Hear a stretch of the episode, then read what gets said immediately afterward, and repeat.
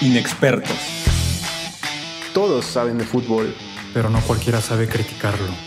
Somos simplemente André, José, Rodrigo, Brad y Jalil. ¡Comenzamos! Bienvenidos inexpertos, bienvenidos a un nuevo episodio, estoy acompañado con Hal. La fecha FIFA se acabó, así que tenemos mucha acción de clubes. Las ligas volvieron a, a tener presencia este fin de semana y están unas muy, muy competidas. Tenemos un poco de Liga Española, Ligón, Liga MX y vamos a platicar un poco sobre ellas. ¿Qué tal, Hal? ¿Cómo estás? Hola José, muy bien, muchas gracias. Hoy vamos a estar nada más tú y yo, los inexpertos, pero como siempre aquí dándole con todo. Así que venga. Claro que sí. Y vamos a empezar con la Liga Española, con la Liga Santander. El día de hoy el Atlético de Madrid dejó ir puntos contra el Sevilla, una derrota 1 por 0 en el Sánchez Pizjuán. ¿Qué te parece este Atlético de Madrid? Muy decepcionante hasta ahora, a comparación de hace dos meses que veíamos al Atlético de Madrid caminar por la liga, ahora se les está complicando muchísimo. ¿Cómo los viste? Sin duda una decepción total el Atlético de Madrid. Creo que es lo de cada temporada. Empiezan muy bien y se empiezan a desinflar conforme va cesando y culminando la misma. Entonces creo que es algo no de sorprender, pero sí de resaltar que un técnico como el Cholo Simeone, que lleva una eternidad en el club, no puede hallarle el modo a una liga que sí, estás contra dos, contra dos de los mejores equipos de la historia y del mundo, pero tú también tienes un plantel muy superior al Barcelona en este momento y también al Real Madrid posiblemente, porque están en un mal momento ambas instituciones. Entonces, pues qué mal por los hinchas del Atleti, porque yo ya los veía con, la, con esta liga sin duda, pero ahora estoy seguro que va a terminar en manos de los merengues o de los culés. Ya veremos en cuál de las dos. Y en Champions, pues lo de siempre también, una, una decepción más. Claro, una actuación muy decepcionante en Champions, quedando eliminados contra el Chelsea.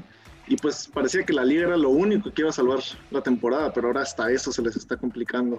Eh, la verdad quiero resaltar mucho al Sevilla que jugó muy bien. Este, creo que Juan Jordán hizo un partido espectacular, en especial él.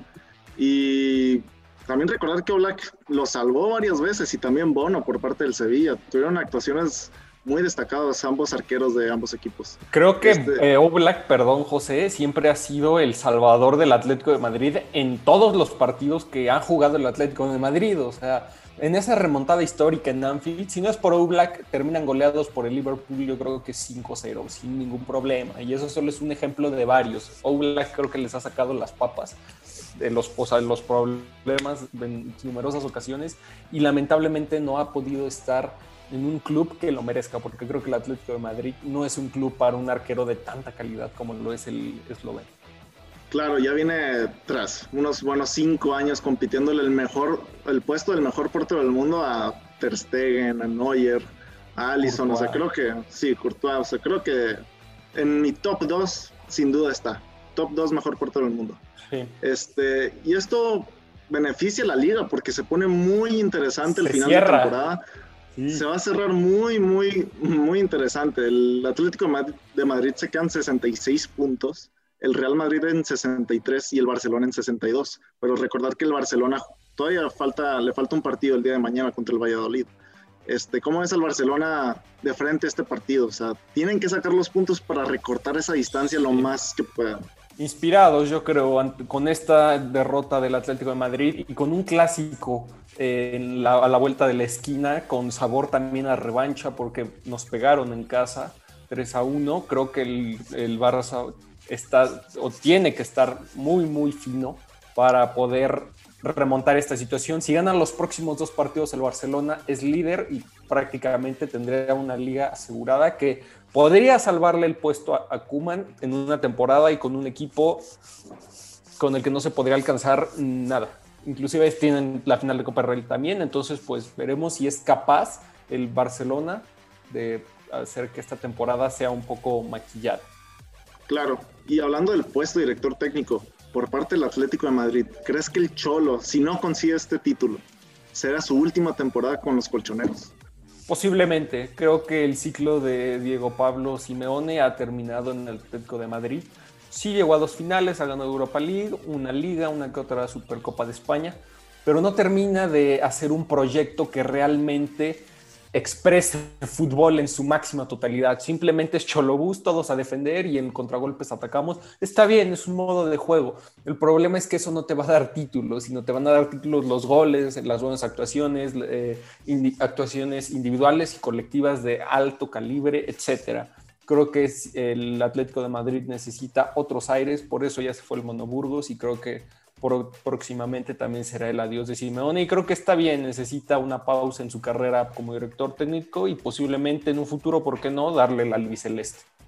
Claro, cerrar ciclos con el Cholo, que también le ha brindado mucha, mucha pasión a este proyecto. Tampoco se le puede cuestionar mucho si se ha entregado al máximo el Cholo. Creo que ha hecho todo lo que ha podido, pero no ha sido suficiente.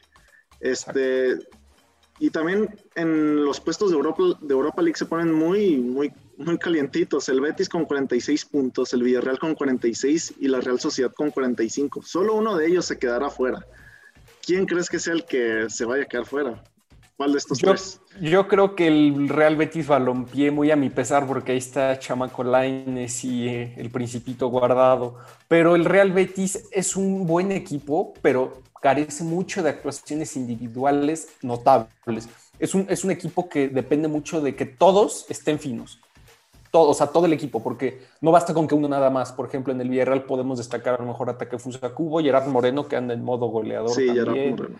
Eh, Dani, Parejo, etcétera. Tiene de donde, de igual la Real Sociedad, ahí con Mikel Oyarzábal, con Isaac, etcétera. Tienen más material de dónde escoger y el Betis creo que con Nabil Fekir no es suficiente, ni tampoco con Borja Iglesias. Necesitan todavía más. Es un equipo que que tiene muchos, eh, mucha irregularidad, inestabilidad, empató con el Elche, etcétera. Creo que el Betis va a quedar fuera de Europa League.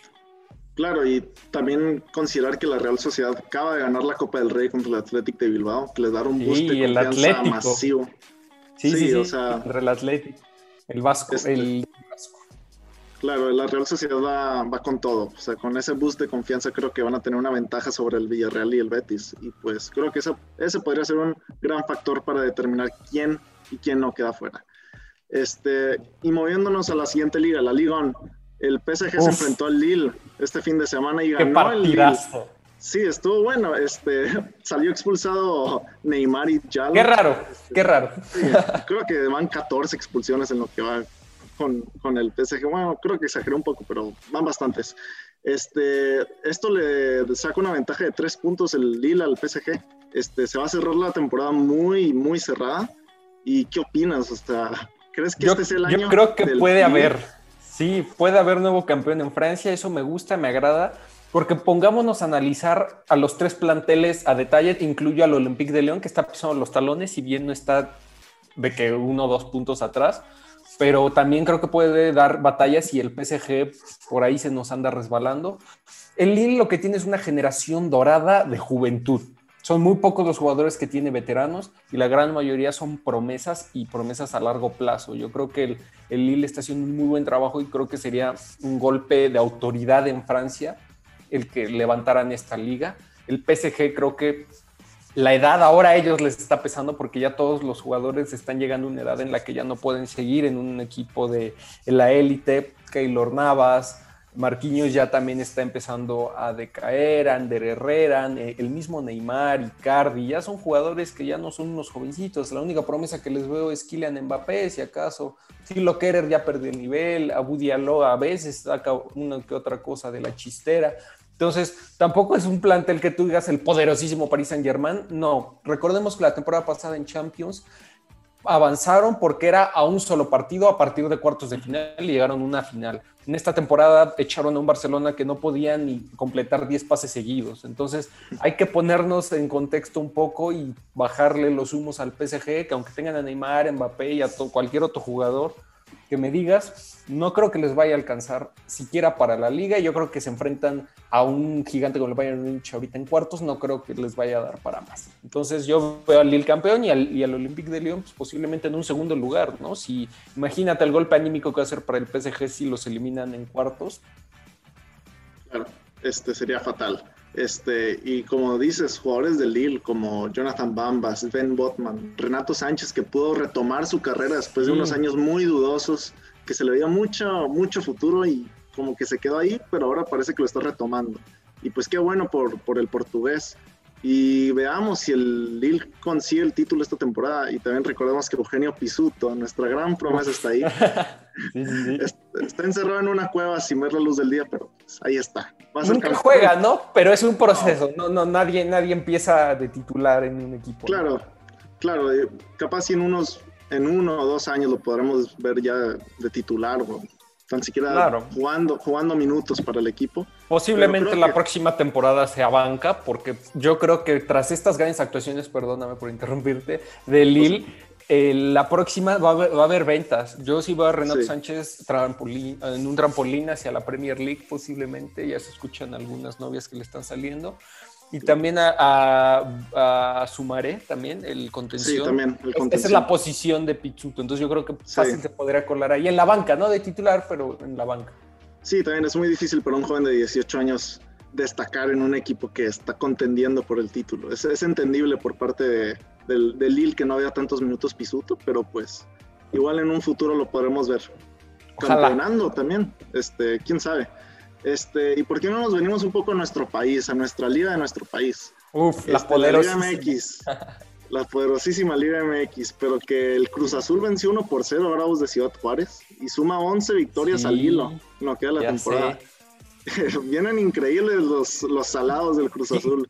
Quieren romper récord aquí mis maestros de la máquina. Está muy Sí. bien. Creo que tienen un muy buen equipo, tienen un buen plantel, tienen jugadores en selección mayor. En preolímpica creo que no mandaron a nadie. Ah, sí, a jurado. Pero, ok, tienen muy buenos Alvarado. jugadores. Alvarado. Venían de una temporada increíble. Mis Pumas los, los echaron una hazaña histórica, pero eso es otra historia. Eh, Entonces, recientemente han, han traído un proyecto deportivo muy bueno. Desde que estaba Peláez con Caixinha, ahí empezó a rendir frutos el Cruz Azul como el grande del fútbol mexicano que se le ha denominado, que ha llegado a una final, la perdió, ha, ha llegado a semifinales, siempre está en liguilla peleando los primeros puestos, Tra- han traído a muy buenos jugadores, han hecho grandes contrataciones, eso está excelente.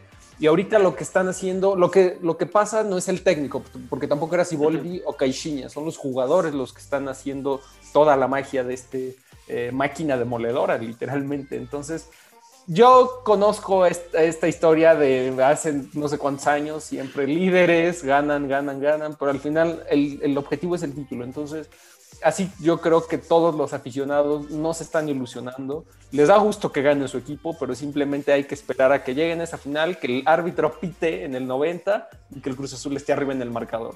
Eso es lo único Claro. que espera su afición. Nada más, Sí. no que rompan récords.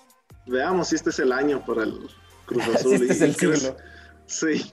¿Y crees que Luis Romo, Orbelín Pineda y el Cabecita son tan importantes para este Cruz Azul? Sí, Porque contra. Ciudad Juárez, sí, contra Ciudad Juárez se le veían muy, muy perdido el equipo.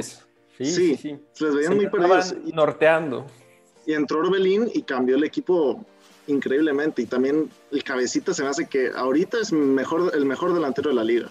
Gignac Sí. ya se me está quedando atrás. Y además la técnica del cabecita creo que es diferente a lo que vemos en la liga. O sea, este es un delantero que te sabe rematar, que te sabe acabar los partidos. Bueno, a veces, porque ya las semifinales y las finales sí se les olvida. Sí, sí, sí. Este, No, no, eh, cuando terminó el partido yo dije, este es el de opuesto, Cruz Azul ganando de último minuto, ¿no? Pero Claro. sí, sin duda. Lo que pasó ahí yo creo que es- fue el cansancio acumulado por las fechas FIFA. Eh, Tata Martín ocupó a, a- a Romo, a Pineda y, y también a Jurado. Entonces había que darles descanso. No se vio ese Cruz Azul del yoga bonito, jugando como equipo, siendo verticales, siendo veloces, agresivos, con presión alta. Se vio un Cruz Azul un poco despistado, te digo, lógico, porque estuvieron sin ritmo durante una semana por partidos internacionales, pero ya con este agarran ritmo y confianza porque fue victoria. Si hubiera sido un empate, posiblemente hubiera sido algo un poquito más tentador el decir, puta, pues ahora hay que vo- volver a ganar, ¿no? Empezar de cero la racha, pero no. Ese gol pues ya les dio más confianza todavía y sin duda son serios candidatos al título, pero ya decir serios candidatos al título es que pues sí, hasta la final podrán llegar, pero hasta ahí nada más no, no realmente van a alzar la copa, no lo creo. Claro, ¿y qué opinas? ¿Crees que veremos a Luis Romo, a Pineda, al cabecita en Europa, en el extranjero, después de esta temporada, independientemente si ganan el título o no? Orbelín Pineda acaba, contra- ajá, Orbelín Pineda acaba contrato en diciembre y ya se está hablando de que tal vez no vaya a renovar, así que el, el Cruz Se Azul a podría ir gratis. Sí, Sí. lo va a buscar vender. Sí, Yo creo que sí. Y el Mira. Cabecita, se viene el, el Mundial en, en año y medio, así que el Cabecita creo que buscará pelear Ser- por ese puesto en la selección uruguaya. Con, Claro. con, con Lucho, porque Cavani pues creo que ya está más fuera de ritmo que nada, ¿no? Ajá. Sí, empezando con los mexicanos. Romo todavía tiene contrato, pero pues sí, yo creo que un salto a Europa, a lo mejor una segunda división de algún país, porque no, o sea, de alguno de, primer, de primera división, no sé, a lo mejor alguno que esté peleando por descenso, posiblemente, un Friburgo de Alemania o, o un Deportivo a la vez, no sé, al- algo por el estilo, ¿no? A Pineda sí lo ven un equipo ya de medio pelo, como Diego Lainez. A lo mejor suena mucho Levante. Ojalá Levante, Sí. creo que no es un equipo tan malo. Sí, siempre es de media tabla, a veces peleando claro. pues- puestos europeos o dando batalla en Copa del Rey. Entonces, creo que es un buen equipo para que estén nuestros jugadores. Como siempre estuvo Andrés guardado en equipos igual de medio pelo de Europa. Pero está bien, o sea, se estuvo fogueando y siempre, eh, aunque se vayan equipos medianones, siempre son los pilares y los que nos dan soporte en los mundiales, ¿no?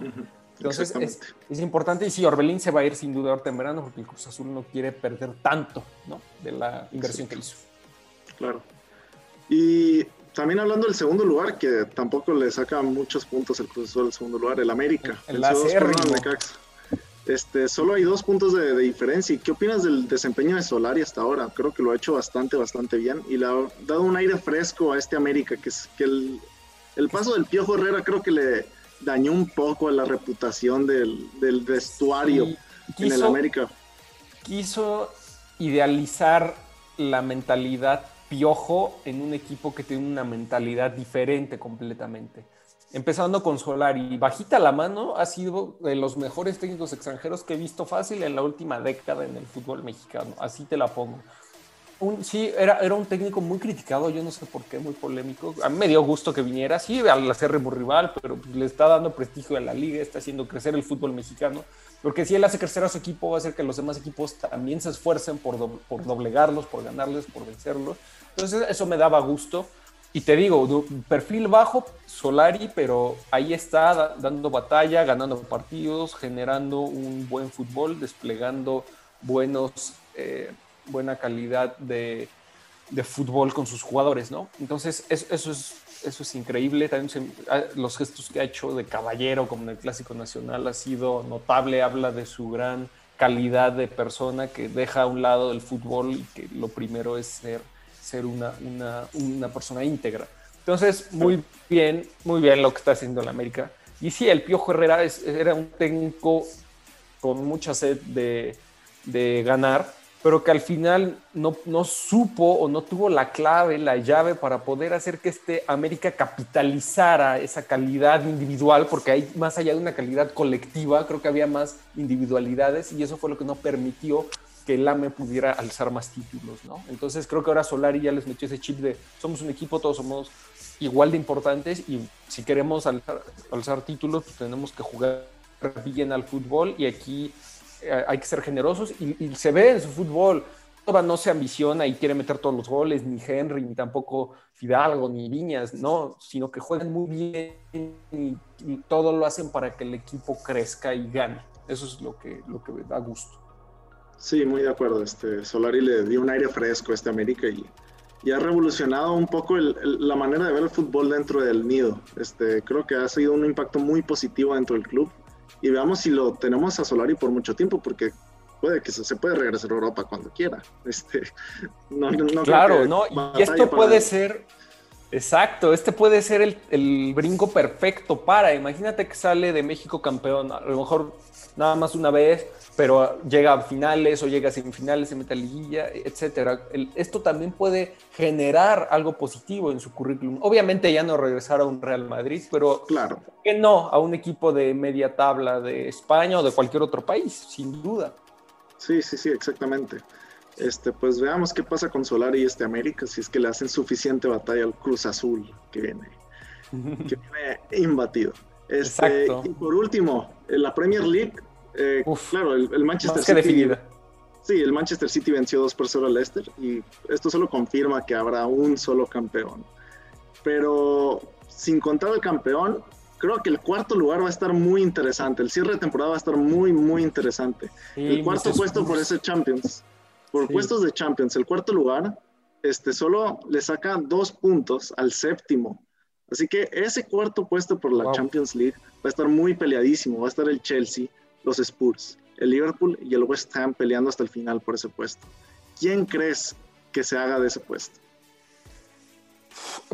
Recordemos que hago, hago una, un pequeño paréntesis ahí de los que mencionaste dos es- todavía siguen vivos en Champions, o sea Chelsea y Liverpool. Y si ellos son campeones, su lugar se Claro. recorre para el quinto lugar. Entonces, ojo, también quedar quinto no puede ser malo. Si, un- si Chelsea, que no creo que gane, pero Liverpool yo sí creo que vaya a ganar la Champions. Entonces, ojo, si Liverpool gana la Champions, el quinto se mete directo. Y suponiendo Claro. evidentemente que el Liverpool quede cuarto, ¿no? Pero en- con ese escenario que me estás planteando, yo creo que el cuarto lugar puede quedar en manos del Chelsea, a pesar del descalabro que tuvieron. En Premier League se ponen, se ponen muy fuertes normalmente. Mi Tottenham, después de esa eliminación vergonzosa y de toda la temporada grotesca que han realizado, no les veo futuro más que en Europa League. De ahí el Liverpool, que tuvo ves esos tropezones espantosos, ese 7-2 y bueno, cualquier cantidad de partidos que jugaron en Anfield perdidos de una manera estrepitosa, los tienen ahí igual en, el, en la media tabla de, de la Premier. Y yo creo que el Liverpool, si no gana la Champions, posiblemente vaya a quedar en Europa League, va a tener el quinto y te digo, el cuarto sí lo veo muy cerrado, pero yo creo que el Chelsea, ¿no? Por el Chelsea. Chelsea. Este, pues veamos, el Liverpool también ya está remontando un poco su temporada, la está poniendo en el rumbo. Ajá, la está, está recomponiendo el rumbo. Y el Chelsea, que parece que después de ese descalabro 5 por 2 contra el West Bromwich, se le van a complicar las cosas. Pero veamos, es cuestión de esperar. Quedan ocho jornadas y muchas cosas pueden pasar todavía. Y eso ha sido todo por hoy. Este, tenemos Champions League esta semana. Entre semana vamos Uf. a tener unos encuentros muy interesantes. Y veamos. ¿Cuáles son tus pronósticos, José, antes de irnos? Uf, este, pues el Liverpool contra el Real Madrid va a estar muy bueno. Yo que soy de Liverpool, quiero que gane Liverpool y que sí Evidentemente a- yo también. este, veo a Liverpool ganando el partido de ida. Sí los veo ganando. ¿Van, te- van, van de visitantes? Eh, no estoy seguro. Creo que Ahorita no, la verdad no estoy seguro. Este, pero bueno, también tenemos el Chelsea Porto. Ahí creo que el Chelsea es el claro, ¿Crees? candidato. yo, yo no lo veo. Yo creo que el Chelsea, es que el Chelsea en modo Champions es otro. Digo, le tocó contra el Atlético de Madrid y por eso avanzó a cuartos de final. Pero aquí el Porto es un especialista en Champions, es un gran caballo negro, van de visitantes, los de Liverpool este martes. ya, ya, sí. Este, entonces yo veo al Porto pasando a semifinales, así te lo pongo, y más porque el Chelsea ahorita viene de perder. Digo, yo sé que dije que el Chelsea va a quedar cuarto en Champions, pero porque en Liga son otros. No sé qué pasa con algunos equipos que en Liga son los mejores de la historia y en Champions son los peores. Fenómeno raro, pero sucede. Entonces, bueno, tú te vas con Chelsea, yo con Porto, ok. Bayern, PSG, yo la verdad me quedo con el Bayern. Creo que, además de que son los reyes de su país, en Champions siempre son un rival durísimo y actuales monarcas van a ser una planadora, yo creo. Ahora, porque Neymar no lo veo en ritmo, Mbappé también empezó a decaer en un declive después de esta fecha FIFA que con Francia no ha notado. Icardi, pues creo que ha pasado de noche de en todos los clubes, en el Inter medio la rompió y por eso igual PSG, pero ahorita en París no ha hecho nada vislumbrante. Y, en, y Moiskin, pues a veces también saca algo interesante de qué hablar, pero nada más. De ahí en fuera, pues, ¿qué te digo? Marco Verratti, Ander Herrera, Idrissa Gueye. Sí, son un medio campo normal, decente, pero nada extraordinario como el medio campo del Madrid. Ese creo que va a ser un obstáculo duro para el Liverpool con ese Casemiro, Kroos, Modric, que a pesar de la edad, la siguen rompiendo como si tuvieran 20 años Claro. condenados, ¿no? Claro, ese PSG al lado del Bayern Múnich creo que se queda muy corto. Y por último el Manchester, bueno, y claro, yo también me voy por el Bayern Múnich para que ganen esta, esta ronda. Y por último el Manchester City contra Dortmund, creo que también muy, muy El claro el Manchester City. City. Sí. Sí, el- Pero a- esto creo que va a ser una prueba de fuego, no sé si concuerdas conmigo, para el factor noruego. A ver Sí, si es realmente capaz de ser, como vuelvo a decir, el factor, la clave para que un equipo exacto te defina una competición, un partido, un campeonato, que dependas de un jugador como lo es Haaland, de todo hacer su prueba de fuego, porque volvemos, el Sevilla tampoco era el equipo a vencer, ¿no? Sí, era un equipo bueno, fuerte, pero pues a Haaland le bastó una, dos que tres actuaciones notables eh, de su individualidad para echarlos. Entonces veremos, el City de Pep no es lo mismo, pero yo también veo a los Blues avanzando, inclusive hasta una posible final, pero según la llave les tocará contra el Bayern, ¿no? Claro, Sí. digo, estaría muy interesante ese partido. Y que es como el que se puede dar, ¿no? El más probable. Sí. Este, pues claro, veamos qué pasa este, esta semana. veamos semana, quién sí. gana. Este, los veremos en el siguiente episodio. Este, y eso ha sido todo por hoy. Muchas gracias, Hal, por acompañarnos. No olviden seguirnos en nuestras redes sociales, A en. Instagram, este, en YouTube, en Spotify. Y ahí nos estamos viendo. Muchas gracias. Nos vemos inexpertos.